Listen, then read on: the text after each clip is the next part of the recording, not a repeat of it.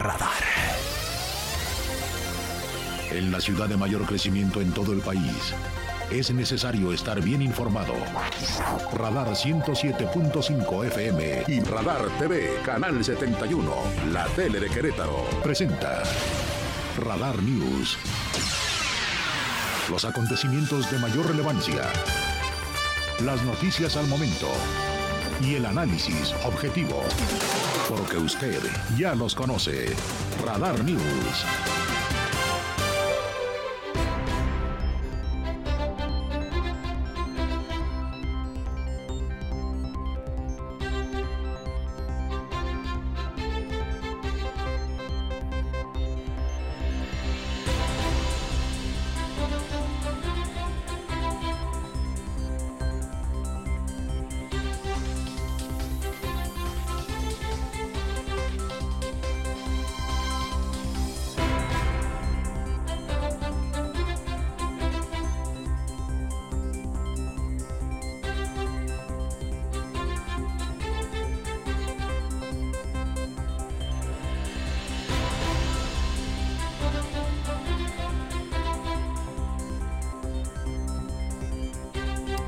¿Cómo están? Qué gusto saludarle en una nueva emisión de Radar News.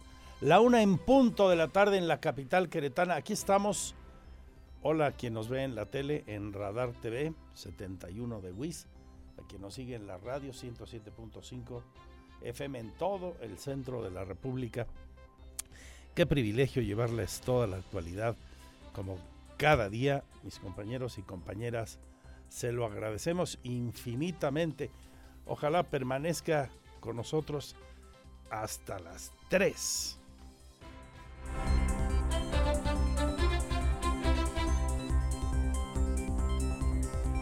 Qué caos de día en la carretera México-Querétaro, ¿eh? Por ahí de las 3 y 15 de la madrugada, le compartí en mis redes sociales, ahí en el Twitter donde usted me sigue, arroba Andrés que un tráiler se había volteado. Aquí cerquita, ahí por la zona de La Piedad, que es una comunidad del Marqués, antes de la desviación a Bernal en el puente, pues, antes, se volteó el tráiler de tal forma que quedó ocupando los tres carriles. Bueno, eran las 9 de la mañana y seguía la circulación absolutamente cerrada. Más o menos a esa hora comenzó a fluir de a poquito. Y pues bien entrada la mañana todavía había una gran carga vehicular.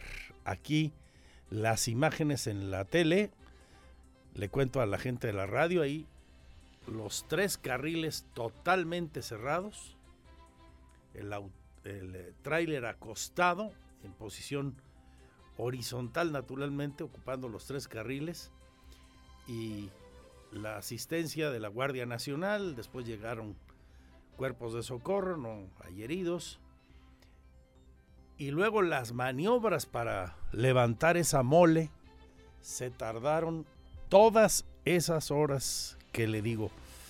Mucha gente que iba a la Ciudad de México, pues eh, tuvo que esperar ahí pacientemente. Otros buscaron algún atajo para regresar, los que pudieron, camino a los cues, ahí como fueron pudiendo, pero como le platico, más de seis horas de un caos tremendo. Aquí en la ciudad, en varios libramientos también tuvimos accidentes. Maneje con mucho cuidado, con mucha precaución, por favor. El uno a uno en los pasos habilitados como vías alternas por las obras de la 5 de febrero, es bien importante que lo sigamos uno a uno, porque si no, no va ninguno, como decía aquel reclame publicitario cuando se implementó ese programa aquí en el centro de la ciudad, con mucho éxito y fortuna. Era presidente municipal, si no me es infiel la memoria, Roberto Loyola Vera, y hasta el día de hoy ha permanecido, aunque ya muchos de los anuncios de la señalética que había en las calles ya ni están, pero afortunadamente los queretanos nos quedamos con esa costumbre en el centro. Qué bueno y ojalá la consideremos por la razón que les digo. en muchas vialidades que hoy están afectadas por la obra de Paseo 5 de febrero, eh, especialmente cuando se generan rutas alternas o vueltas eh, que se van construyendo en función del avance de la obra. Es bien importante que seamos solidarios los unos con los otros y en estos días complejos de mucho tráfico, a horas eh, puntuales en los fines de semana, particularmente la ciudad ha estado cerquita del colapso. Entonces, paciencia, mucha tila, como la que vamos a necesitar los seguidores de Gallos de aquí a mayo. Ya le decía a usted ayer, no hubo humo blanco. Dicen que ni siquiera tocaron el tema los dueños del balón. Ayer se lo contábamos en directo y con Víctor Monroy y Roberto Sosa en Radar Sports, aquí y ahí. Dicen que no lo tocaron. Sabemos de buena fuente que las pláticas van muy avanzadas con el grupo del señor Arroyo, dueño de medios de telecomunicaciones, eh, Bloomberg, el financiero, México, este, Sports, Fox, Fox Sports México, en fin, y otras. Pero, pues eh, hay, hay datos claves que hacen falta conocer para cerrar una operación millonaria como esa entre Grupo Caliente y este grupo del que hablamos. Por ejemplo, pues qué multa le va a tocar pagar a Gallos, porque de que va a pagar una de las tres por no descender, eso parece un hecho. Sería un torneo récord de milagro y no hay jugadores con que este el que evitaran alguna de las tres multas por no ser ante penúltimo, penúltimo o último lugar en la tabla de cocientes. Bueno, pues mucha tilita, paciencia y prudencia para ambos asuntos nos hará falta por de aquí a mayo en un caso, en el segundo y, y de aquí a septiembre, octubre en el de la obra. Le voy a platicar también de las elecciones en los Estados Unidos, las elecciones intermedias. Mucho se está jugando en Estados Unidos el día de hoy, el control del Congreso que quiere tener el presidente Biden y que anhela el señor Trump, que seguramente, si le va bien a los republicanos, y en una de esas, si no también, anuncia su interés, su intención de competir de nuevo por la presidencia de los Estados Unidos.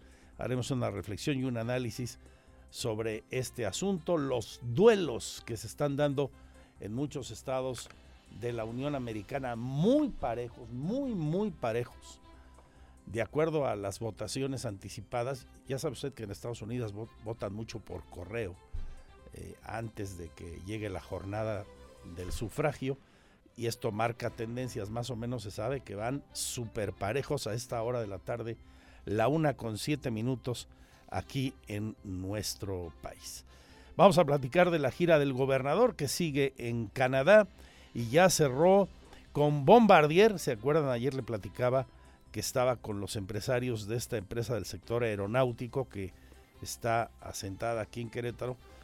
600 eh, nuevos empleos para el corto plazo generará esta empresa de origen canadiense en los siguientes meses en nuestro país. Es una de las confirmaciones y primeras conquistas que tiene la gira de Mauricio Curi González por aquel país al norte de nuestro continente.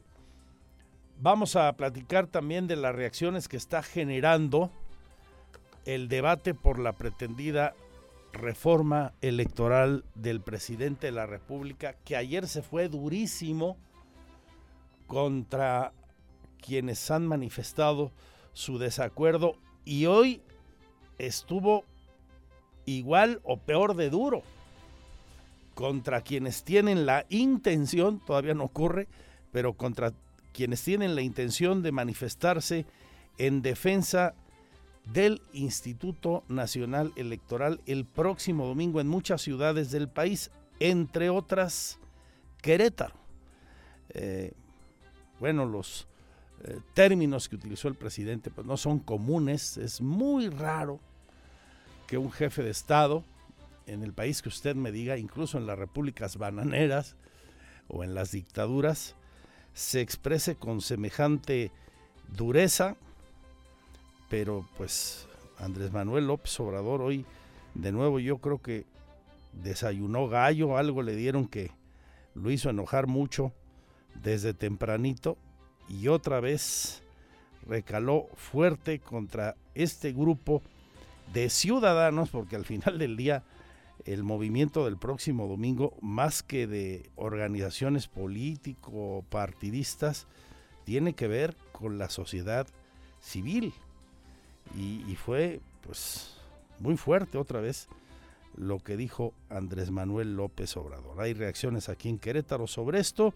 Por ejemplo, el sector productivo, la Coparmex, el llamado sindicato empresarial, dice que está absolutamente en contra de los términos generales de esta iniciativa de reforma constitucional y apoya, señala el presidente del organismo, las movilizaciones que se van a efectuar el próximo domingo aquí. Bueno, de todo esto y mucho más hasta las 3, enseguida el primer resumen de noticias, si les parece, y luego el detalle, entrevistas, análisis, reflexiones, hasta las 3 de la tarde. Les recuerdo los puntos de contacto cada que vamos a la pausa de radar, en redes sociales o el WhatsApp 442-592-1075. De nuevo mi Twitter arroba Andrés Esteves MX, fanpage Magazine TV Cro o andresesteves.mx, que es la misma dirección de la web con las noticias las 24 horas 7 y nuestro canal en streaming con contenidos bien interesantes. Gracias por su confianza. Porque siempre estamos cerca de ti, síguenos en nuestras redes sociales. En Facebook, Radar News Querétaro. En Instagram, arroba Radar News 1075 FM. En Twitter, arroba Radar News 1075. Radar. Este es el resumen, lo más importante del día en Radar News.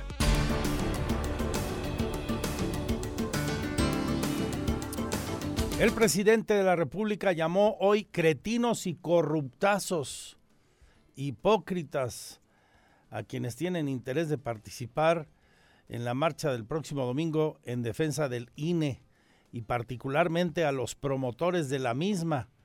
Los conminó a que se vayan a engañar más lejos con lo que esto quiera decir. Es tan claro que el principal convocante a la marcha contra la reforma que proponemos es Claudio X González, su papá, Claudio X Laporte. Es una especie del finado Fidel Velázquez, pero del sector empresarial, dijo también Andrés Manuel López Obrador.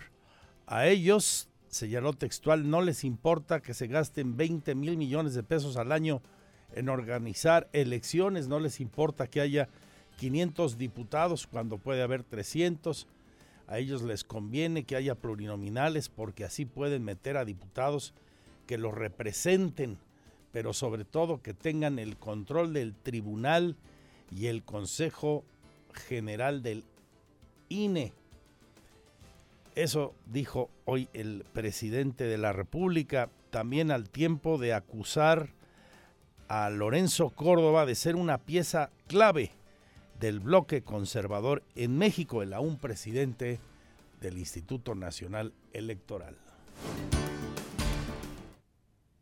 Pero es evidente de que el presidente del INE es una ah, pieza clave del bloque conservador en México, él pertenece al conservadurismo. Él fue eh, promovido con el propósito de que los neoliberales, conservadores, corruptos, eh, simularan de que en México había democracia.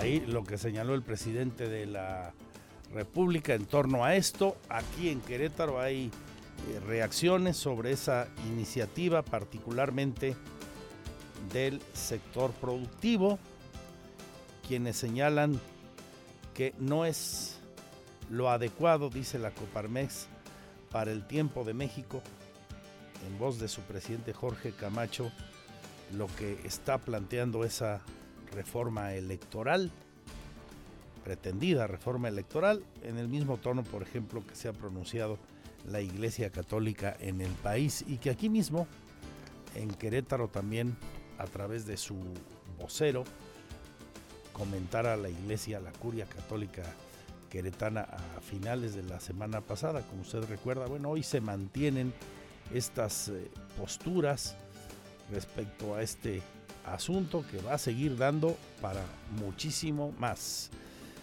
Retomo en la información nacional la última hora por la muerte del niño Abner, que se registró la mañana del lunes cuando sus padres lo dejaron en un reconocido colegio de la capital del país, el colegio Williams.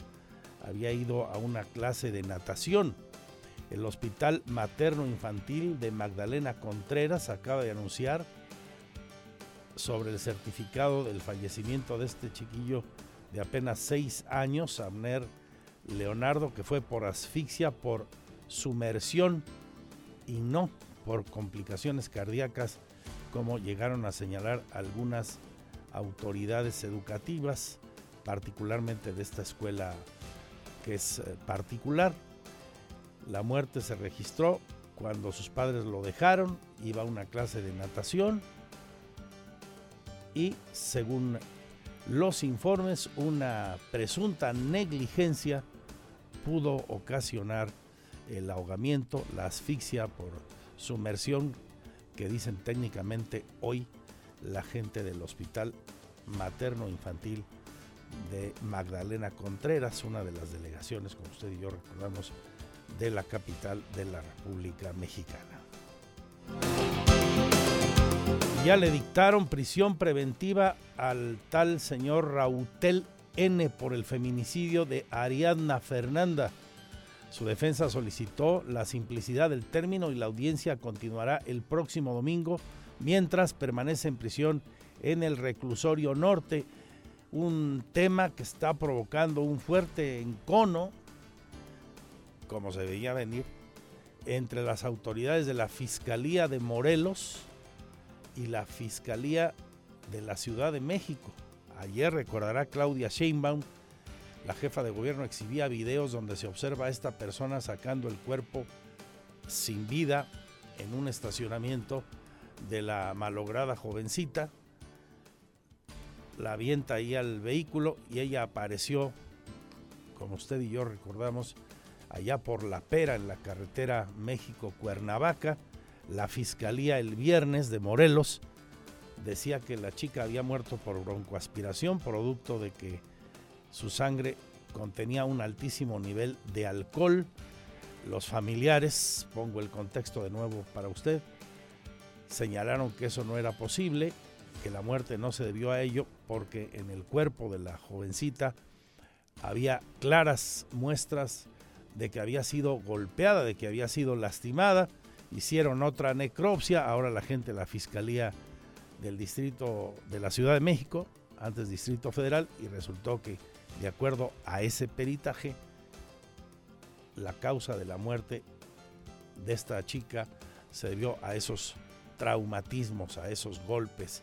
Por lo pronto están en prisión las dos personas que acompañaron aquel domingo a la joven asesinada por un presunto feminicidio, se dice hoy, que acompañaban a esta joven en un bar, en un restaurante bar de la Ciudad de México, y después se provocaron los hechos que hoy están generando este gran debate y lamentablemente pues la pérdida de una vida humana, otro de los grandes temas hoy en la agenda nacional.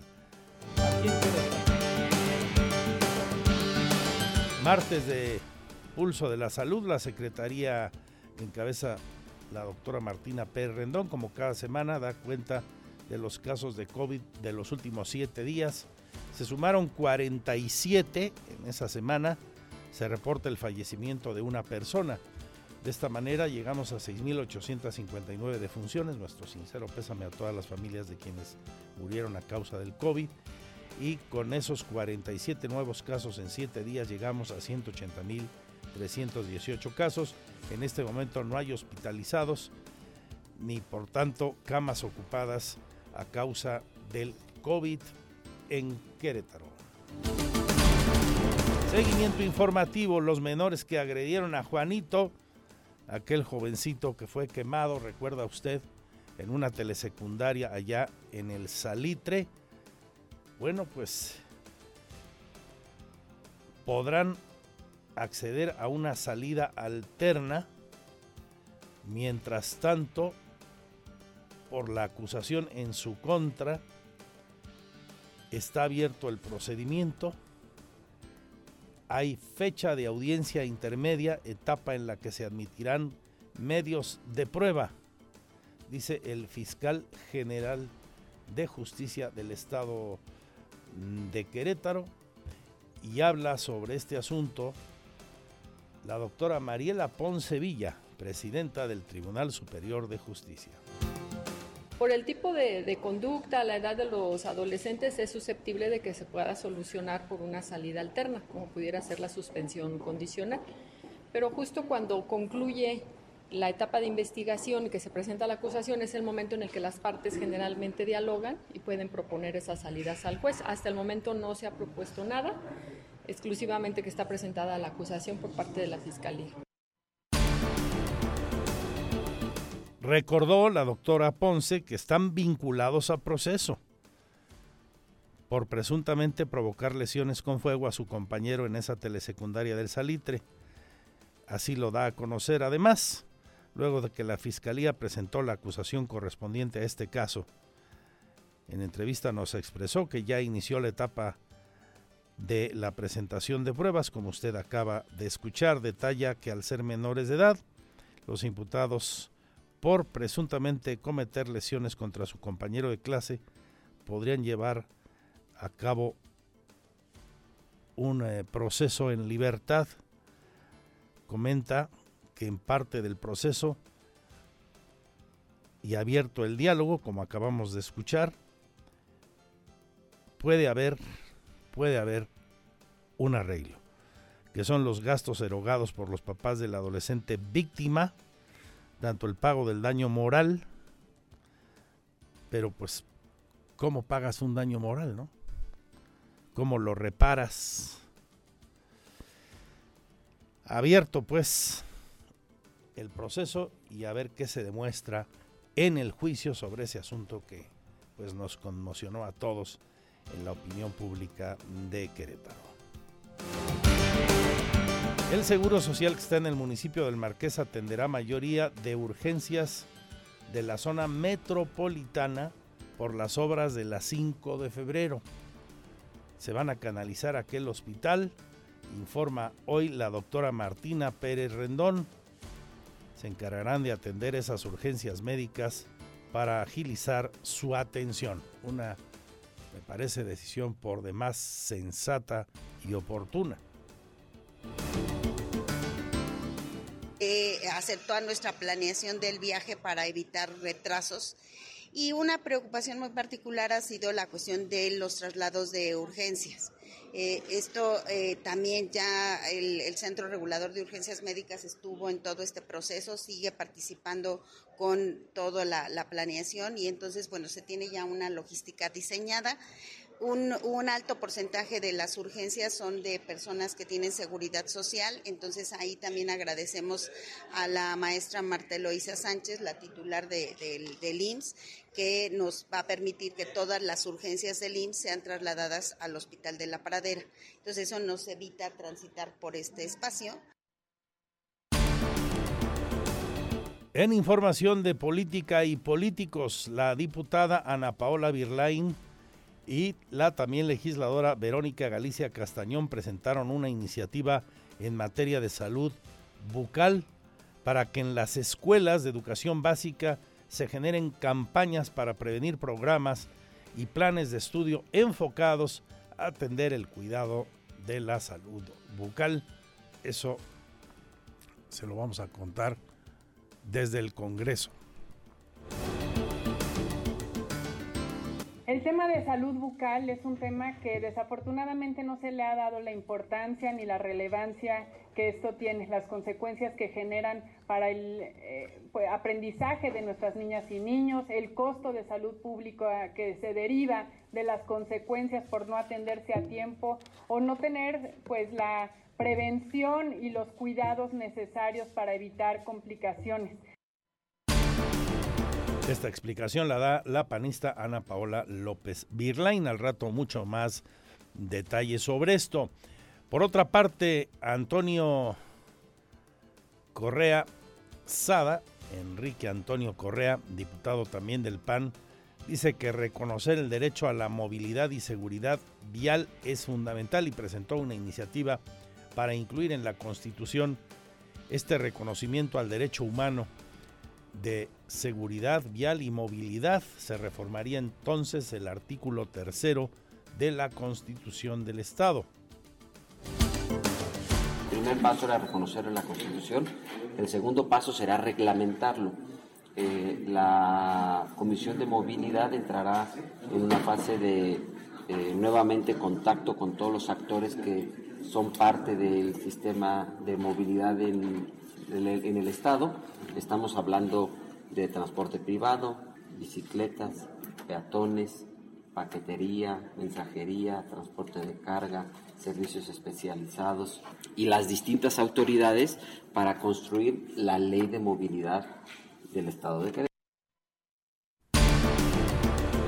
En información económica y financiera, ya de regreso a México luego de haber ido a España a promover a Querétaro, recuerda usted seguramente que en los días de las celebraciones de Todos Santos y los fieles difuntos se expuso un altar de muertos en el Museo de las Américas de Madrid, la capital española, después de que Querétaro ganó un concurso para lograr tal efecto y se aprovechó para generar una expo de promoción turística. Bueno, ya está aquí la secretaria Adriana Vega Vázquez Mellado y nos habla ahora de el puente del 20 de noviembre y la afluencia de turistas que esperamos en la conmemoración del 112 aniversario del inicio de nuestra revolución.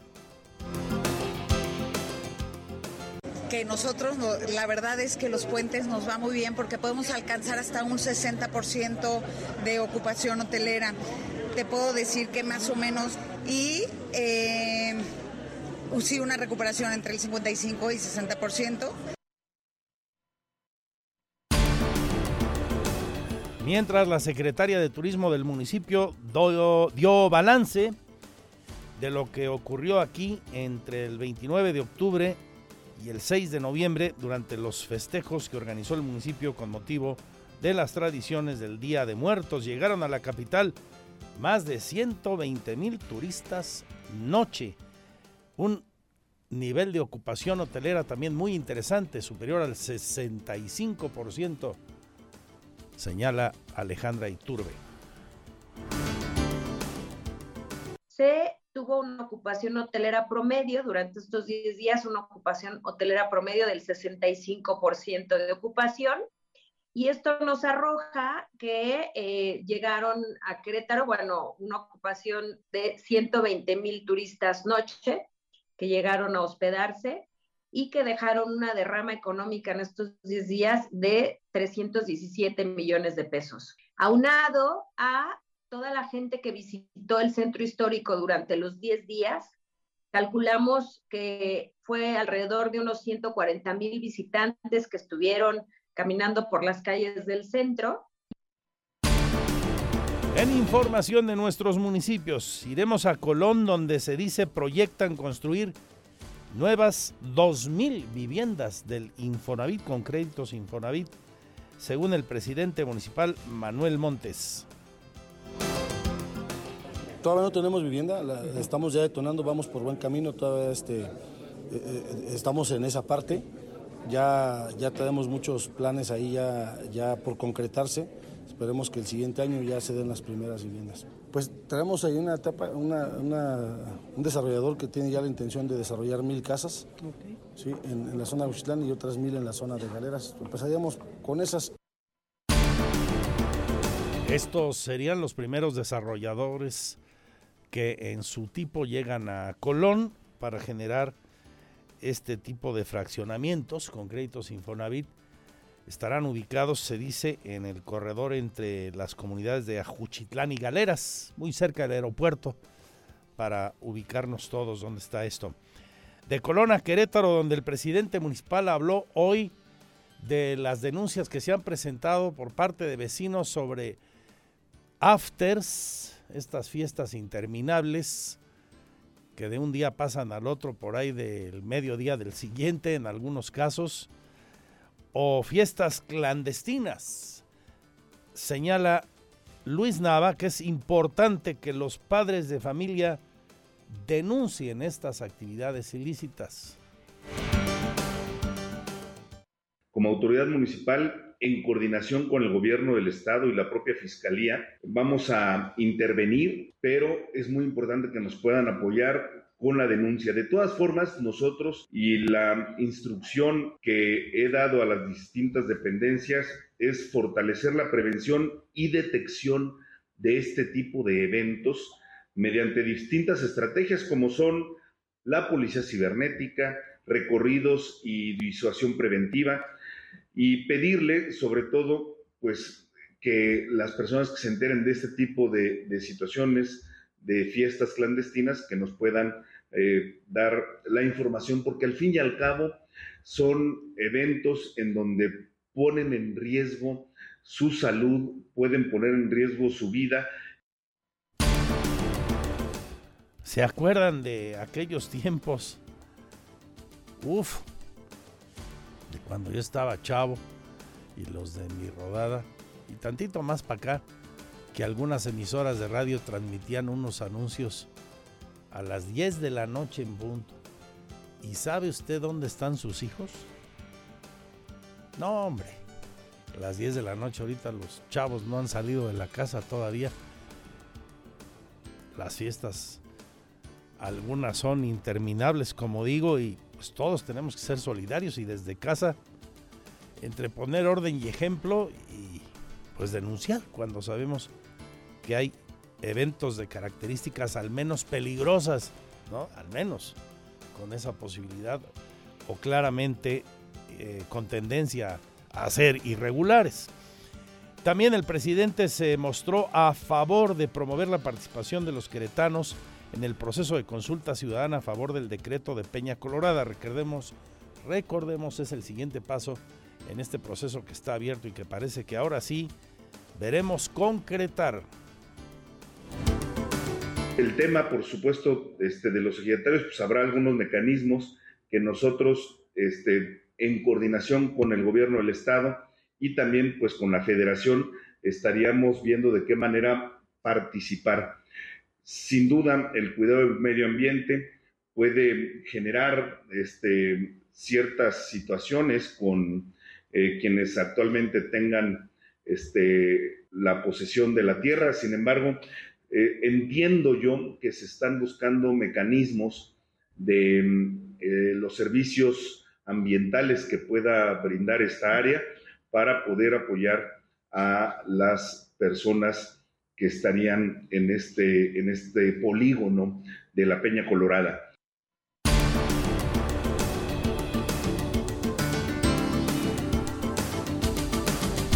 Habla Luis Nava también, como usted escucha, de la necesidad de que quienes el día de mañana, como no hay una expropiación, pierdan la posibilidad de hacer negocio ahí, los ejidatarios, sean apoyados. Luego entonces es parte, recordemos, de ese nudo que se ha armado durante tanto tiempo para, por un lado, no afectar la economía de ejidatarios, propietarios, por otro lado evitar que los voraces desarrolladores con esas características hagan negocio pagándole a precios miserables la tierra a los ejidatarios y luego ellos haciendo grandes negocios en superficies con vocación de ser resguardada, con vocación ecológica. Y tercer punto, pues efectivamente, generar reservas seguras en términos legales para el medio ambiente de Querétaro. No está fácil el tema, pero parece, ya le digo que ahora sí va avanzando y pronto lo veremos conquistado el certificado, la calidad de reserva natural protegida de lo que queda del polígono original de Peña Colorada. En más del municipio de Querétaro, la secretaria de la Mujer, Laura Garibay y el propio Luis Nava dieron a conocer la convocatoria para lo que será la tercera generación de la Universidad de las Mujeres. Habrá clases a partir de enero y descuentos del 10 al 70% en las colegiaturas.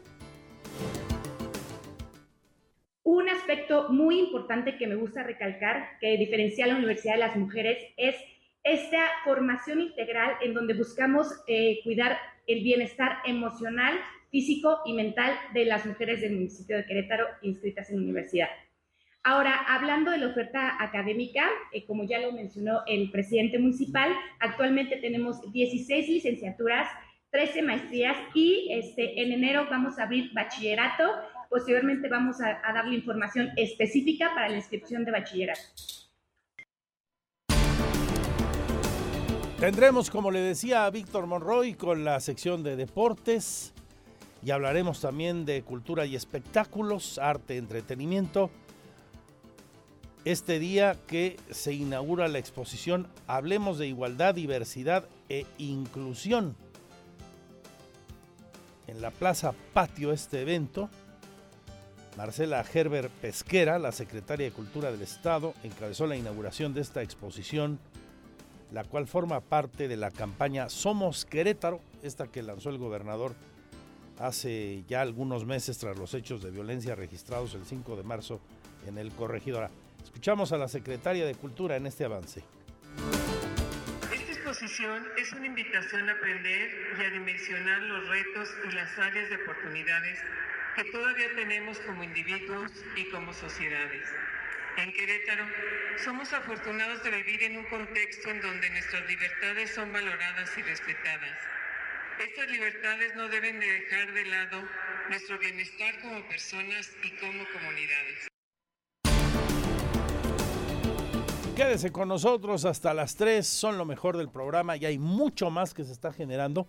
Tengo temas interesantes que abordar, asuntos urbanos y de sociedad. Vamos a platicar, por ejemplo, con ejidatarios de Peña Colorada, eh, que se sienten afectados en caso de que se consolide el decreto presidencial que prospere pues la declaratoria de área natural protegida para esos predios, muchos de los cuales son de su propiedad, entre otros ejidos el de San Vicente Ferrer, que pertenece al Marqués, o el de San Pablo, que pertenece a Querétaro. Vamos a, vamos a charlar con ellos. Vamos a hablar también con eh, asociaciones civiles como el Frente Queretano por el Derecho a la No Discriminación, quien con otras asociaciones anuncia visitará todos los municipios del estado para generar mesas de diálogo y construir una, de, una iniciativa más, por parte de ellos una iniciativa de reforma a los marcos normativos eh, y conseguir las firmas en cada territorio para que pasen a Cabildo en busca de promocionar la participación ciudadana en todo el Estado en materia de no discriminación. Vamos a platicar con ellos de esto. Es algo de lo mucho de lo que estaremos detallando y el análisis de las elecciones que ahora mismo se realizan en los Estados Unidos para renovar el Congreso, la Cámara de Diputados y su Cámara de Senadores y su impacto en nuestro país, que no es menor. ¿eh? Gracias por su confianza. Este es el resumen, lo más importante del día en Radar News.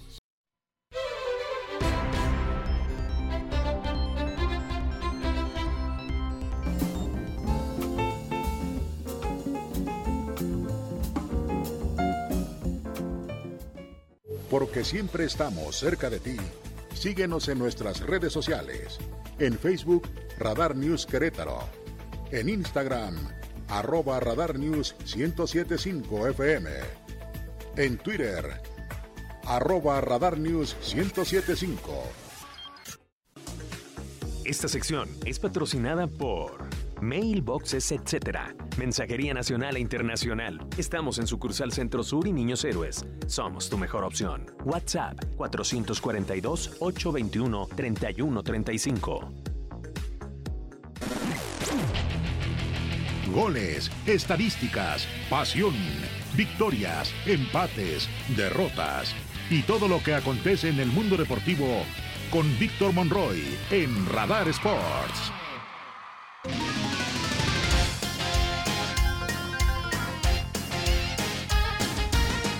Una de la tarde ya con 56 minutos. ¿Qué tal? ¿Cómo le va? Bienvenidos a la información de los deportes. El día de hoy que hay mucho, mucho para platicar. Primero vámonos con el tema local. Y es que hoy por la tarde ya se va a hacer el anuncio oficial de lo que será el equipo de béisbol profesional de Querétaro. Hoy por la tarde vamos a conocer el nombre del equipo, los colores, la identidad, dónde van a jugar, dónde se va a construir este parque de béisbol. Bueno, hoy por la tarde se va a hacer ya el anuncio oficial. Tarde, tarde, noche ya estará. Fuimos convocados los medios de comunicación para que nos cuenten todo esto, de lo cual aquí pues ya le habíamos anticipado desde hace un año y que bueno, pues le hemos estado dando información de primera mano con el tema del equipo de béisbol. Platicamos con Francisco Javier Orozco, el dueño o socio mayoritario y presidente de este equipo queretano de béisbol profesional y con ello, bueno, pues hoy arranca una nueva era dentro del eh, deporte del diamante, del béisbol en la Liga Mexicana de Béisbol. No nos quiso adelantar este, más detalles. Lo que sí nos dice es que, bueno, pues ya tiene planeada, contemplada una estructura no solo deportiva, sino una estructura también administrativa. Ya nos habla de quién está trabajando cercano a él.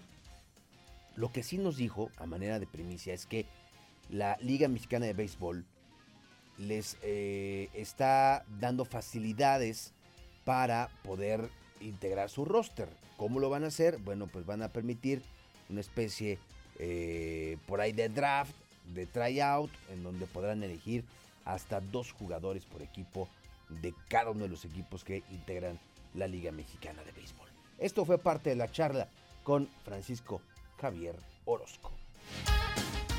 Realmente mañana en la presentación oficial ante medios, ahí mismo se destapará la parte de este el nombre oficial, colores, dónde vamos a jugar y toda la parte relacionada con como tal con la presentación del equipo. Y posteriormente, pues bueno, pues ya empezar a trabajar prácticamente a marchas forzadas porque como lo comentamos la última vez, el equipo eh, tiene que estar listo para el, para el 2024. No, pero realmente ahorita realmente nada más Gerardo Quesada que, que, que, en la parte de la, de, la organización deportiva, de acuerdo. este eh, que bueno, ya viene conmigo desde la parte del y este, pero realmente de ahí es empezar a estructurar, tenemos tiempo, la, nueva organización de la Liga Mexicana de Béisbol es de que va a haber un draft en el cual nos van a liberar jugadores para poderlos comprar de cada equipo, un par de jugadores me parece, todavía están organizando exactamente cómo va a ser la parte, pero me van a dejar eh, tener acceso a, un tryout, digamos, global de todos los, de todos los equipos, para poder armar el equipo.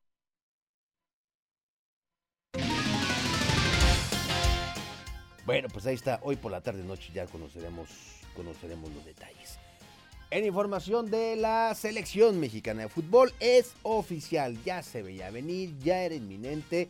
Solo faltaba esto, que se hiciera oficial.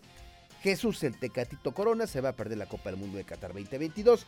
El jugador del Sevilla no ha recibido el eh, alta médica y por ello Gerardo el Tata Martino no lo va a incluir en la lista final de 26 elementos de la selección mexicana de fútbol. Corona se recupera de una fractura de peroné y aunque el cuerpo técnico apostaba por esperarlo hasta el último momento, los servicios médicos de Sevilla no le darán el alta médica sino hasta el mes de diciembre. Con esto Jesús Manuel Corona quedará fuera del Mundial y su lugar se mantiene en disputa por jugadores como Orbelín Pineda, Diego Lainez, o bien Roberto El Piojo Alvarado. Pues ahí está.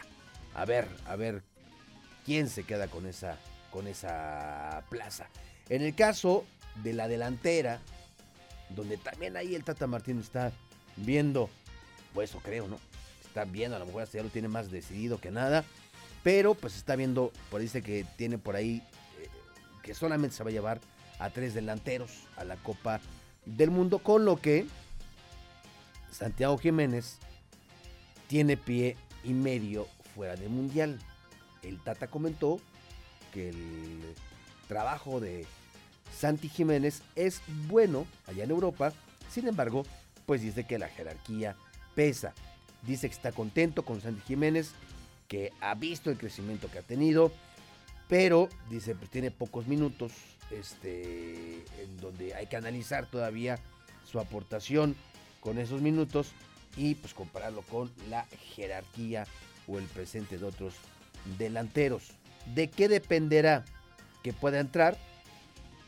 Pues depende de si Raúl Jiménez está al 100 o no para ir a Qatar. Si Raúl no llega a estar al 100, pues el candidato natural para suplirlo será Santiago Jiménez. Pues así las cosas ahí en el tema de la selección mexicana, donde por cierto quien sí va a llegar en una buena forma será el Chucky Lozano. Hoy jugó dentro de la Serie A y bueno, pues el mexicano junto con su equipo ganaron dos goles por cero ante el Empoli allá en la Serie A. Una anotación del mexicano, es decir, puso el 1-0 y además dio asistencia para el segundo gol y de esta manera pues los napolitanos siguen en la cima del calcio italiano, así que va a llegar bien embaladito el Chucky Lozano con la selección mexicana de fútbol. Esperemos, ¿no? Que sea la revelación. ¿No crees, Pirro? Que sea el salvador de la selección mexicana. Que le meta tres a Argentina, cuatro a Polonia y seis a Arabia Saudita. ¿No? Estoy, estoy muy optimista el día de hoy.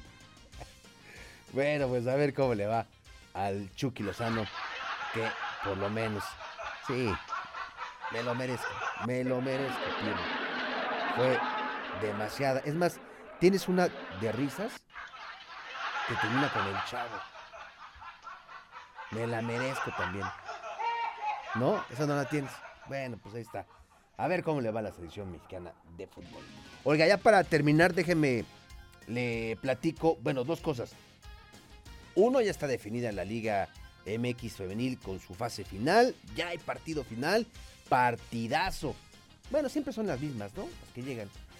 O, o las rayadas, o las de las Tuzas de Pachuca, o los de Tigres, o las de Chivas, o las del América. Siempre llegan lo mismo, pero la verdad, dicho de paso, hay muy buen nivel en esos equipos. Tigres en contra del América son las finalistas del torneo Apertura 2022. Las felinas superaron a las rayadas del Monterrey en una vibrante edición doble del Clásico Regio y el eh, global fue cuatro goles por tres a favor del equipo de Tigres dirigido por Carmelina Moscato y en tanto las Águilas del América dirigidas por Ángel Villacampa sorprendieron al eliminar a las Chivas.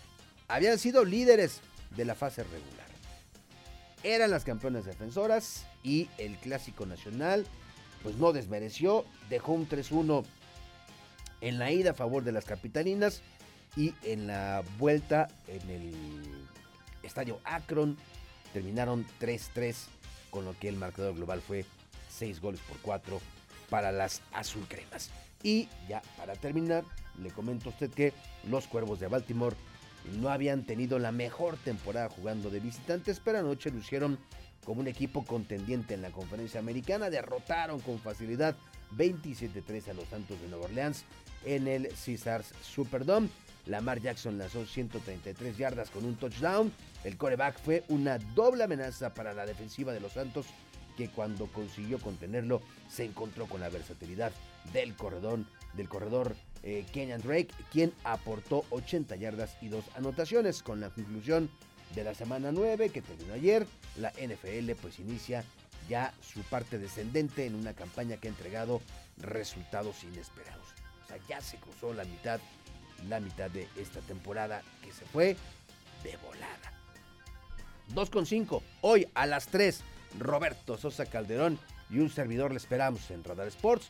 Vamos a platicar de más de los deportes, Lina, para que no le cambies, para que te quedes, para que nos sintonices. Sé que te, sí, claro, hay información de peso, mucha información de peso la que tendremos el día de hoy. Así que ya lo sabe, terminando la segunda emisión de Radar News, quédese con nosotros en Radar Sports. Gracias, mi nombre es Víctor Monroy.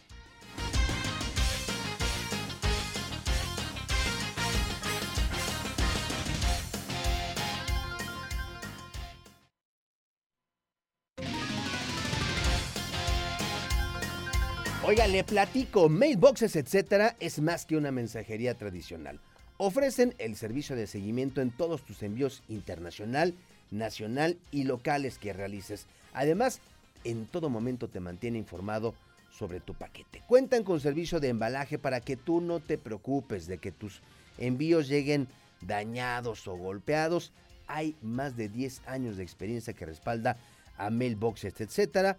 Te asesoran para que elija la mejor opción de acuerdo a tus necesidades. Así que no lo pienses más, visita a los amigos de Mailboxes, etcétera, en sus dos sucursales, una en Centro Sur y otra en la colonia Niños Héroes.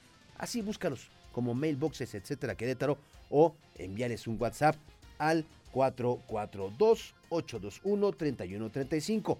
Va de nuevo, 442-821-3135. Mailboxes, etcétera, Querétaro.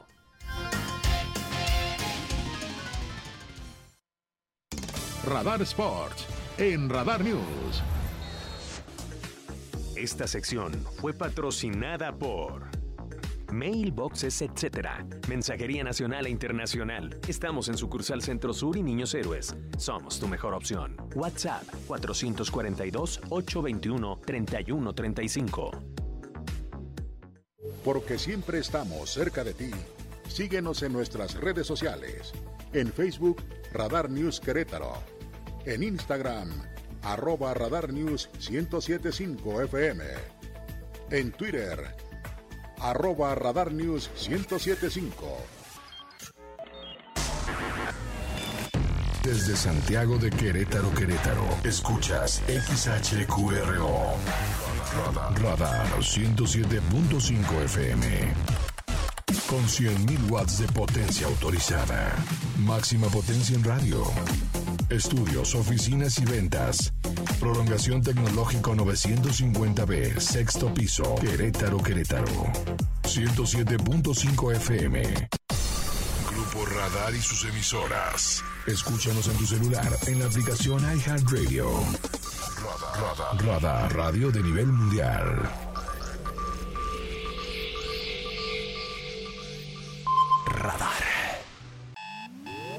Información policíaca. Radar News.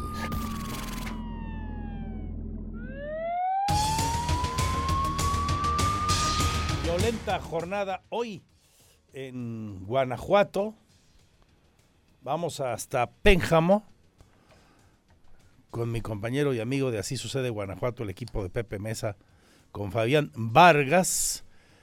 Ejecutaron la madrugada de hoy en ese sitio a una mujer en la colonia San Antonio, en Pénjamo, ya le digo. Una mujer no identificada hasta el momento fue ejecutada la madrugada de este martes en la colonia San Antonio, en la calle que lleva el mismo nombre. Los hechos se presentaron cerca de las tres horas cuando al 911 de emergencias se reportó un ataque armado con saldo de una persona muerta. La policía municipal arribó a la zona y al pie de un poste de concreto localizó a una mujer tirada sin vida con varios disparos de arma de fuego. A escasos metros fue hallado un vehículo Nissan tipo Versa en color blanco con disparos en la carrocería. En la escena del crimen se localizaron al menos 15 cartuchos percutidos de armas de fuego cuyo calibre no se determinó. Las autoridades tendieron un cerco de seguridad para los peritajes que practicó la Fiscalía Estatal. Luego del levantamiento de evidencias, el cuerpo fue llevado al CEMEFO para ser sometido a la necropsia que marca la ley. Será la unidad especializada en homicidios la que se encargue de determinar el móvil y mecánica precisa de los hechos. Informó para Así Sucede Fabián Vargas. Y de Guanajuato voy con la última hora de lo ocurrido ayer en el Colegio Williams, en la capital de la República. La Fiscalía General de Justicia de la Ciudad de México acaba de anunciar el inicio de una carpeta de investigación por homicidio culposo y otras causas por el deceso de Amner de seis años de edad. Como le señalaba usted al inicio de esta emisión, en el Hospital del Niño y la mujer de Magdalena Contreras, allá en la capital de la República Mexicana, y tras realizar la necropsia correspondiente, se está indicando que el chico, pues para decirlo en términos coloquiales, murió ahogado y pues la asfixia por sumersión es la causa oficial del certificado de muerte de Abner. Se habla de presuntas negligencias. Y allá mismo en la capital de la República ya dictaron prisión preventiva para Reutel N por el feminicidio de Ariadna Fernanda. Su defensa ha solicitado la duplicidad del término y la audiencia continuará hasta el domingo mientras permanece en prisión en el reclusorio norte. De amigo a feminicidia, de amigo a feminicida, se dice de este sujeto y su pareja Vanessa N, que son señalados por la Fiscalía Capitalina por la muerte de Ariadna Fernández, esa joven de 27 años que había desaparecido el 30 de octubre y un día después fue hallada muerta en el estado de Morelos, allá en la carretera México-Cuernavaca, como usted recuerda, a la altura de La Pera. La Fiscalía de Morelos el viernes, le contaba yo aquí, de acuerdo a su investigación y necropsia, señaló que se había debido a una broncoaspiración producto del alcohol que tenía en su sangre, o sea, estaba tomada, pero ante la queja de los familiares y amigos le hicieron una nueva necropsia en la Ciudad de México y se determinó que fueron los golpes lo que le quitaron la vida a esta infortunada joven. Y regreso a Guanajuato, donde hoy en la madrugada dispararon contra una clínica particular en la avenida Lázaro Cárdenas e intentaron incendiarla. Está en la salida a Salvatierra, allá en Celaya. Es Mari Rodarte. Intensa movilización policíaca se registró este martes al sur de Celaya, luego de que sujetos armados dispararon contra una clínica particular ubicada en la salida a Salvatierra. Antes de escapar, los delincuentes intentaron incendiar el inmueble. Los primeros reportes del hecho se recibieron cerca de las 10 de la mañana, cuando se informó sobre un ataque armado en contra de la clínica San Fermín, ubicado en la avenida Lázaro Cárdenas, a la altura de la colonia Las Flores. Policías y personal de protección civil y bomberos acudieron al lugar y activaron los protocolos correspondientes para sofocar las llamas, debido a que en el interior salía una fuerte columna de humo. Dentro y fuera del inmueble se encontraron casquillos percutidos de arma corta y larga, por lo que los oficiales marcaron un amplio acordonamiento con cinta amarilla y dieron parte a la Fiscalía General del Estado.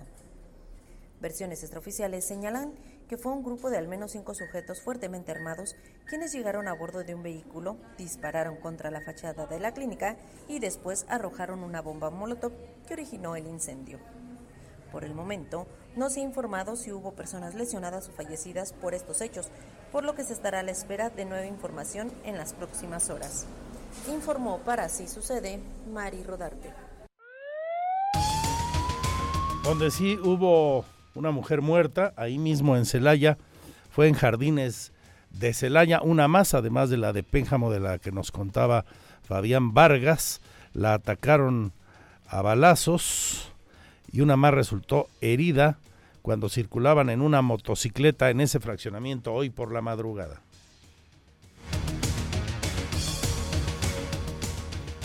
Una mujer murió y una más resultó lesionada luego de que fueron blanco de un ataque a balazos cuando viajaban a bordo de una motocicleta en la colonia Jardines de Celaya. Los primeros reportes del hecho se recibieron minutos antes de las 11 de la mañana de este martes, cuando se alertó sobre disparos en la avenida Paseo de los Álamos, entre las calles Avenida Los Fresnos y Cedros, a espaldas de la conocida concha acústica. Policías y paramédicos de la Secretaría de Seguridad Ciudadana acudieron al lugar y encontraron a dos mujeres jóvenes tiradas junto a una motoneta, por lo que los socorristas se acercaron para revisarlas y constataron que una de ellas había muerto debido a varios disparos que recibió. La sobreviviente fue atendida y trasladada a un hospital estable de salud, mientras que los oficiales se encargaron de acordonar la zona y dar aviso a la Fiscalía General del Estado. Más tarde arribaron agentes de investigación criminal y peritos para procesar la escena y recolectar posibles evidencias. Versiones extraoficiales señalan que las mujeres iban circulando en la motocicleta cuando fueron interceptadas y atacadas por los tripulantes de un vehículo, quienes huyeron con rumbo desconocido. Informó para Así Sucede Mari Rodarte. Y aquí en Querétaro, para cerrar esta página mm, de sucesos, el presidente Luis Nava habla de las fiestas clandestinas que han sido denunciadas en los últimos días. Se están realizando en varias colonias de Querétaro y también la presencia de afters, ahí donde la fiesta nunca acaba. Pide a los padres de familia y a quienes conozcan de estas actividades ilícitas, las denuncien. Sobre la supuesta realización de fiestas clandestinas en la capital, el alcalde Luis Nava llamó a los padres de familia a denunciar estas actividades ilícitas, pues son eventos donde los asistentes ponen en riesgo su salud y además de su seguridad. Como autoridad municipal, en coordinación con el gobierno del estado y la propia fiscalía, vamos a intervenir, pero es muy importante que nos puedan apoyar con la denuncia. De todas formas, nosotros y la instrucción que he dado a las distintas dependencias es fortalecer la prevención y detección de este tipo de eventos mediante distintas estrategias como son la policía cibernética, recorridos y disuasión preventiva y pedirle sobre todo pues que las personas que se enteren de este tipo de, de situaciones de fiestas clandestinas que nos puedan eh, dar la información porque al fin y al cabo son eventos en donde ponen en riesgo su salud, pueden poner en riesgo su vida. Instruyó también a las dependencias a fortalecer la prevención y detección de este tipo de eventos mediante estrategias como recorridos y la disuasión persuasiva, además de la intervención de la policía cibernética. Para Grupo Radar, Alejandro Payán. Porque siempre estamos cerca de ti. Síguenos en nuestras redes sociales. En Facebook, Radar News Querétaro. En Instagram, arroba Radar News 1075 FM. En Twitter, arroba Radar News 1075. ...227 reabrimos la página de la información policiaca... ...ahora con eh, buenas noticias... ...concretamente desde el Marqués... ...donde hubo una ceremonia de entrega de reconocimientos a 12 elementos, ellas y ellos, de la policía marquesina. Encabezó el evento Enrique Vega Carriles, el secretario de Seguridad Pública y Tránsito, eh, también de esa demarcación, el secretario de Seguridad Ciudadana del Estado, Giovanni Elías Pérez, y el coordinador de políticas de seguridad en el Estado, que es Juan Martín Granados. Ahí el presidente municipal, y esta es la buena noticia, en atención a las recomendaciones establecidas por el gobernador del estado, Mauricio Curi, y el doctor Granados Torres, eh, entregó estos reconocimientos. Eh, habló de la capacitación constante a sus policías que participaron en el curso de operaciones tácticas urbanas impartido por la Policía Nacional de Colombia y anunció, además del reconocimiento a esos elementos, aumentos eh, salariales para toda la corporación, señaló Vega Carriles, el eh, presidente municipal. Nuestro compromiso, ha dicho, es la mejora permanente de sus condiciones laborales y también salariales. Aquí defendemos Querétaro con los mejores policías, señaló el edil. Hoy habló la presidenta del Tribunal Superior de Justicia sobre el proceso abierto contra los dos jóvenes que agredieron, quemaron a su compañero Juanito N en la escuela telesecundaria del Salitre hace eh, algunos meses. Recuerdan ustedes, el proceso está abierto y habló del curso que lleva la doctora Ponce que habló con Andrea Martínez.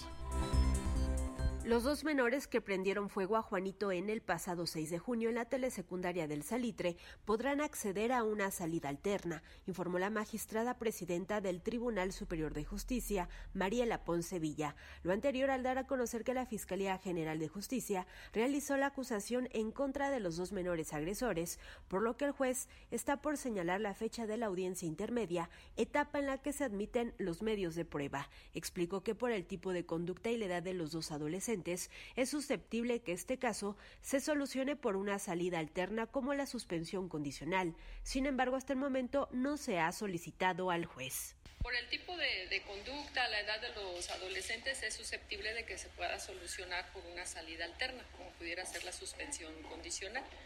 Pero justo cuando concluye la etapa de investigación que se presenta la acusación es el momento en el que las partes generalmente dialogan y pueden proponer esas salidas al juez. Hasta el momento no se ha propuesto nada, exclusivamente que está presentada la acusación por parte de la Fiscalía. Poncevilla explicó que en la acusación la Fiscalía General del Estado solicitó la reparación del daño material como moral para subsanar los gastos que han erogado los papás del menor que fue la víctima. La titular del Poder Judicial recordó que el pasado 24 de junio, durante la audiencia inicial, los dos menores imputados por la agresión a Juanito fueron vinculados a proceso por el delito de lesiones dolosas. Además, el juez les impuso las medidas cautelares de vigilancia y presentación periódica, prohibición para salir del Estado y acercarse a la víctima. Para Grupo Radar, Andrea Martínez. Porque siempre estamos cerca de ti. Síguenos en nuestras redes sociales. En Facebook, Radar News Querétaro. En Instagram, arroba Radar News 1075 FM. En Twitter, arroba Radar News 1075. 237, información importante del sector salud ahora, reporte semanal de COVID-19. Una mujer de 33 años, una joven mujer con comorbilidades que se encontraba hospitalizada, falleció. Es solo una víctima en siete días, una pena que haya muerto. Nuestro pésame a su familia y a las familias de las 6.858 defunciones acumuladas. Hubo 47 nuevos contagios, alcanzamos la cifra de 180.318 casos, no hay en este momento ningún hospitalizado y por tanto no hay camas eh, ocupadas con ventilador o sin ventilador. Hoy la titular de la Secretaría de Salud da a conocer que por las obras en la 5 de febrero, las urgencias metropolitanas ahora se atenderán en el Hospital del Seguro Social que está acá por el Marqués, arribita de la Pradera. El Hospital Regional del Instituto Mexicano del Seguro Social del Marqués se encargará de atender la mayoría de las urgencias médicas que se registren en la zona metropolitana para agilizar la atención, informó la secretaria de Salud Estatal Martina Pérez Rendón. Esto debido a las obras de reingeniería que se llevan a cabo en Avenida 5 de Febrero. En ese sentido explicó que la mayoría de las urgencias atendidas por el Centro Regulador de Urgencias Médicas corresponden a personas que cuentan con seguro social, las cuales serán atendidas en el IMSS ubicado en la pradera. Eh, hacer toda nuestra planeación del viaje para evitar retrasos. Y una preocupación muy particular ha sido la cuestión de los traslados de urgencias. Eh, esto eh, también ya el, Centro Regulador de Urgencias Médicas estuvo en todo este proceso, sigue participando con toda la, la planeación y entonces, bueno, se tiene ya una logística diseñada un, alto porcentaje de las urgencias son de personas que tienen seguridad social, entonces ahí también agradecemos a la maestra Marta Eloisa Sánchez, la titular de, del IMSS, que nos va a permitir que todas las urgencias del IMSS sean trasladadas al Hospital de la Pradera. Entonces eso nos evita transitar por este espacio. Aunado a ello, Pérez Rendón indicó que se cuenta con un protocolo para agilizar el traslado de los pacientes y que lleguen a tiempo para recibir la atención de manera oportuna. Y es que hay que señalar que debido a las obras de 5 de febrero, se pueden registrar retrasos en la llegada al nuevo Hospital General de Querétaro y también al Hospital del IMSS que se encuentra en Avenida Zaragoza. Para Grupo Radar, Andrea Martínez. Sensata decisión esta, sin duda. Cambiamos de asunto. La semana anterior mm, resurgió el tema de la declaración de reserva natural protegida para Peña Colorada. Parece que el decreto presidencial ahora sí está muy cerca. Habrá consultas. Pero también hay ejidatarios afectados, afectados, perdón. Ellos hablaron hoy del asunto.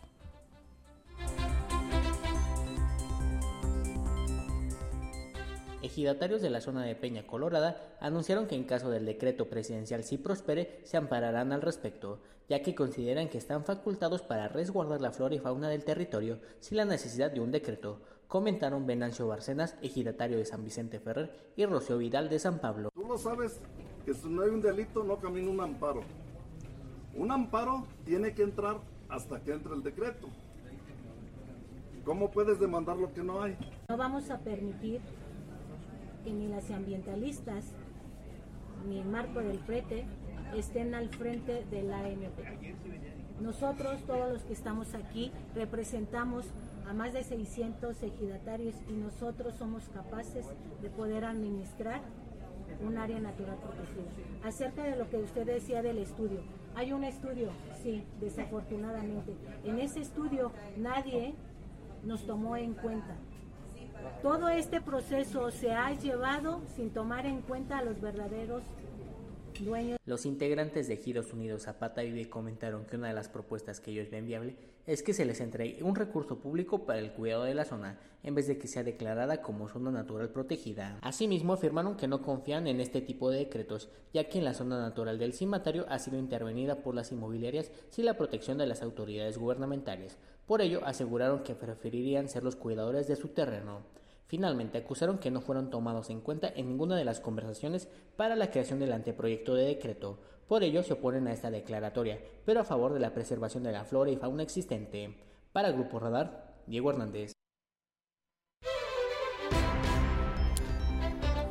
Lo que le decía al inicio de este espacio, y lo he comentado muchas veces aquí sobre este asunto en particular y otros que se parecen, pero en este caso hay que buscar los equilibrios cuando eh, se afecta a personas, pienso en la sierra, que se dedicaban eh, a la tala de árboles y producción de madera, y de repente se declara protegida una zona, ¿de qué van a, a vivir ellos en algún momento? El lograr esos consensos por un lado y darle viabilidad económica a las familias es un asunto clave. Más allá del tema principal que es proteger nuestro medio ambiente y otro asunto derivado de lo mismo, frenar, como dicen los propios ejidatarios, a aquellos desarrolladores cuya voracidad no tiene límites y a veces les importa un rábano que incluso haya una declaración de zona protegida. Y el ejemplo que pusieron ellos en el Parque Nacional del Cimatario es cierto. Vimos cómo en algún momento varios desarrolladores literalmente movieron la valla, les valió, movieron, movieron la reja, que en el tiempo de Rafael Camacho Guzmán, del gobernador don Rafael Camacho, se colocó para determinar el área eh, del Parque Nacional del Cimatario. No quieren que pase esto aquí. El presidente municipal de Querétaro, uno de los dos municipios a los que pertenece lo que queda del polígono de Peña Colorada, habla de apoyar a los ejidatarios al tiempo de promover la participación ciudadana para lograr la declaratoria federal. El gobierno municipal de Querétaro está a favor y promueve la participación de los queretanos en el proceso de consulta ciudadana a favor del decreto de Peña Colorada como área natural protegida, afirmó el alcalde Luis Nava. El tema, por supuesto, este, de los ejidatarios, pues habrá algunos mecanismos que nosotros, este, en coordinación con el gobierno del estado y también pues con la federación, estaríamos viendo de qué manera participar.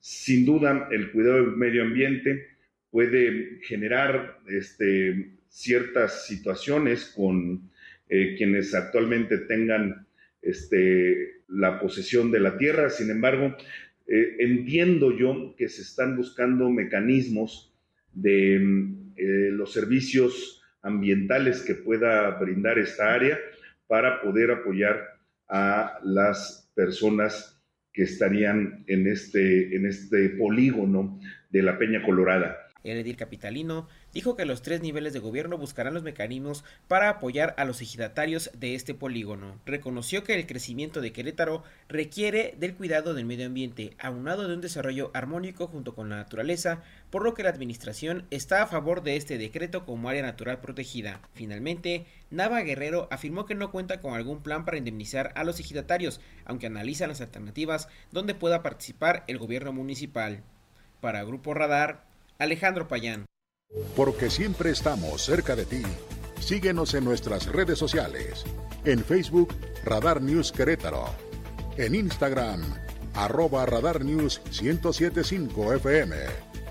En Twitter, arroba Radar News 1075. Radar. Otro de los grandes temas hoy en la agenda informativa las elecciones en el Congreso de los Estados Unidos, la lucha por el Capitolio. Hace un rato que Estados Unidos vive un tiempo de gran polarización política entre sus dos grandes partidos, el demócrata y el republicano. Mucho trabajo le costó a Biden arrebatarle a Trump la presidencia. No se pudo reelegir Trump. Se espera que pronto anuncie, y mucho tendrá que ver el resultado de hoy, su interés por buscar otra vez la presidencia del republicano. En este momento la Cámara de Diputados de los Estados Unidos es de los republicanos.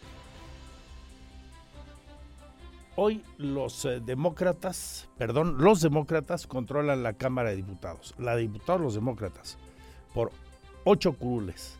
La de senadores, por dos curules la controlan los republicanos.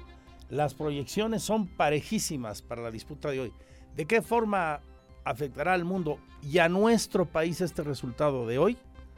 En el análisis les dejo a Jaime Septién, uno de los periodistas más valorados de este país y que conoce muy bien el entramado electoral norteamericano.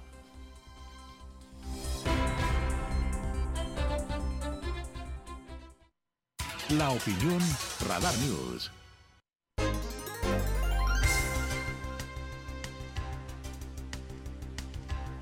Hoy es un día importante para Estados Unidos y para México.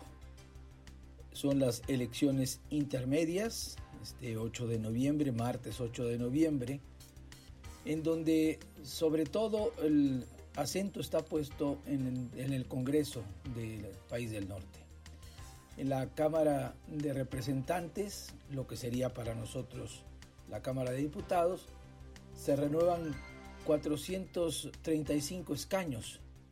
218 son la mayoría. En este momento la mayoría la tiene el Partido Demócrata con 220 contra 212 de los republicanos, pero las proyecciones pero las proyecciones andan eh, a favor de los eh, republicanos que representa Donald Trump. Por cierto, Donald Trump ha dicho que la próxima semana, desde luego después de observar los resultados de esta votación, va a hacer un gran anuncio. Ese gran anuncio, según sus seguidores, podría ser que Donald Trump vuelve a contender o volverá a contender por la presidencia de los Estados Unidos en el 2024. Las proyecciones, decía, eh, son favorables a los, eh, a los republicanos con 227 escaños de los 435, por lo tanto tendrían una mayoría en el Congreso, en la Cámara de Representantes. Y eh, las proyecciones dan 174 a los demócratas con 34 eh, indecisos, todavía que no, se sabe si van hacia, hacia los demócratas o hacia los republicanos. Por el otro lado, el Senado de la República de Estados Unidos renueva 35 de los 100 escaños. Son 100 escaños, por lo tanto la mayoría son 51. En caso de empate, mm, en este, en este contexto, la vicepresidenta tiene un voto de calidad, Kamala Harris. Bueno, pues las proyecciones mm, de nueva cuenta favorecen a los republicanos, aunque ya tenían la mayoría de 50 contra 48, aunque hay dos independientes aliados a los demócratas y por lo tanto en este periodo, pues eh, evidentemente el voto de calidad era demócrata porque la vicepresidenta Kamala Harris es demócrata. Bueno, pues aquí hay 48 a favor de los uh, republicanos, 44 a favor de los demócratas y 8 indecisos. Puede decirse que en el Senado la moneda está en el aire, pero parece ser que en el, la Cámara de Representantes, en la Cámara de Diputados, parece ser que el triunfo va a ser de los demócratas. Esto, esta elección de mitad de mandato, los midterms que le llaman en Estados Unidos, pues eh, presagia el futuro o determinará el futuro de Joe Biden al frente de la Casa Blanca y la posible, no reelección de Biden, sino la posible elección o cuando menos candidatura de Kamala Harris para ser la primera mujer eh, presidenta de los Estados Unidos, pero también en los próximos dos años el futuro del republicano Donald Trump. Biden ha llamado una y otra vez a defender la democracia, una democracia que evidentemente en los años de Trump estuvo tambaleándose y más aún en enero del 2019 cuando pues esto, vamos, hubo una enorme presión por parte de los republicanos y por parte de los extremistas para sacar bueno, de enero de 2020, perdón, para sacar a, Biden y a, los eh, demócratas del triunfo que consideran que era pues absolutamente espurio. Ya abrieron los colegios electorales en algunos estados de Estados Unidos y no solamente está en juego toda la Cámara de Representantes y un tercio del Senado, sino también hay 38 gobernadores de los 50 eh, que hay en Estados Unidos y puestos locales. Y hay otro tema que también es parte, yo digo que es parte fundamental de estas elecciones, que es el derecho al aborto. Desde hace unos meses la Suprema Corte de Justicia de Estados Unidos anuló el eh, derecho al aborto que venía desde 1973 en el caso famoso de Roe versus Wade. Y bueno, pues hay muchos estados demócratas que están peleando eh, esta anulación y que están eh, proponiendo junto con el presidente Biden que el aborto siga siendo parte de los servicios de salud que ofrece eh, la nación americana. Pero por el otro lado, pues los, los republicanos montados en este asunto, pues quieren eh, restringir aún más este supuesto derecho eh, al aborto. Y bueno, pues en Kentucky, en Michigan, en Vermont y en California se dirime también, se celebran referéndums sobre el derecho al aborto. Eh, en Estados Unidos pasa por un periodo muy, muy difícil de inflación y de estancamiento de la economía pero también pasa por una eh, polarización quizá no tan grande como la de nosotros, pero una polarización que algunos críticos han dicho que después de estas elecciones y si los resultados no son claros, pues puede haber una revuelta nacional en un país, ojo con este asunto, que tiene en sus manos, en las manos de los civiles, ya no digamos en las manos militares, que es la potencia más ah, importante del mundo en términos militares, pero en términos de la cantidad de armamento, de armas que tienen los estadounidenses en sus manos, los civiles estadounidenses en sus manos, pues tienen más o menos el 45% del total de armamento civil que hay en el mundo.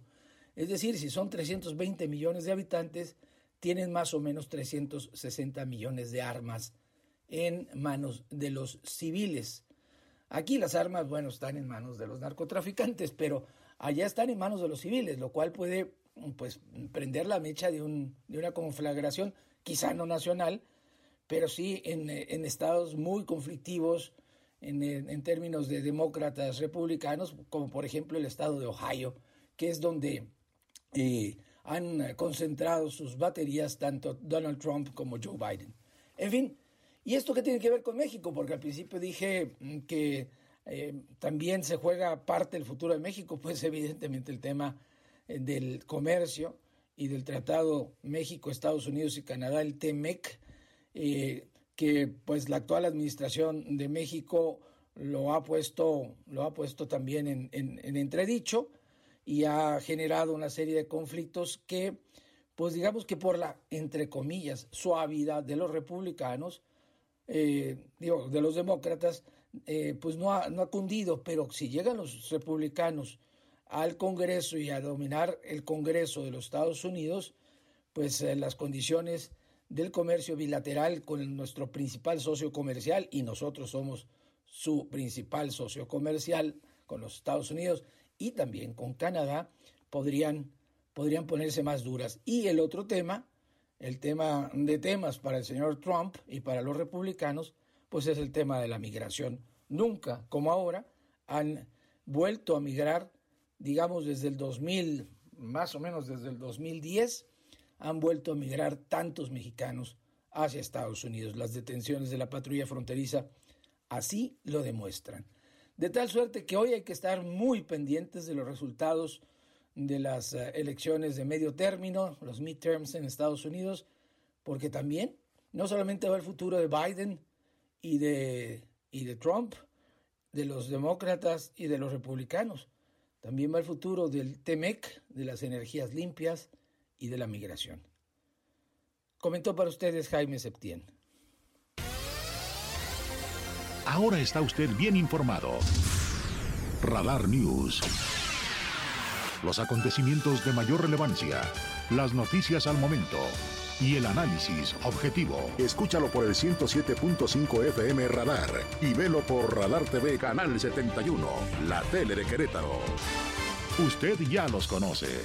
Radar 107.5 FM. Lo esperamos en nuestra próxima emisión.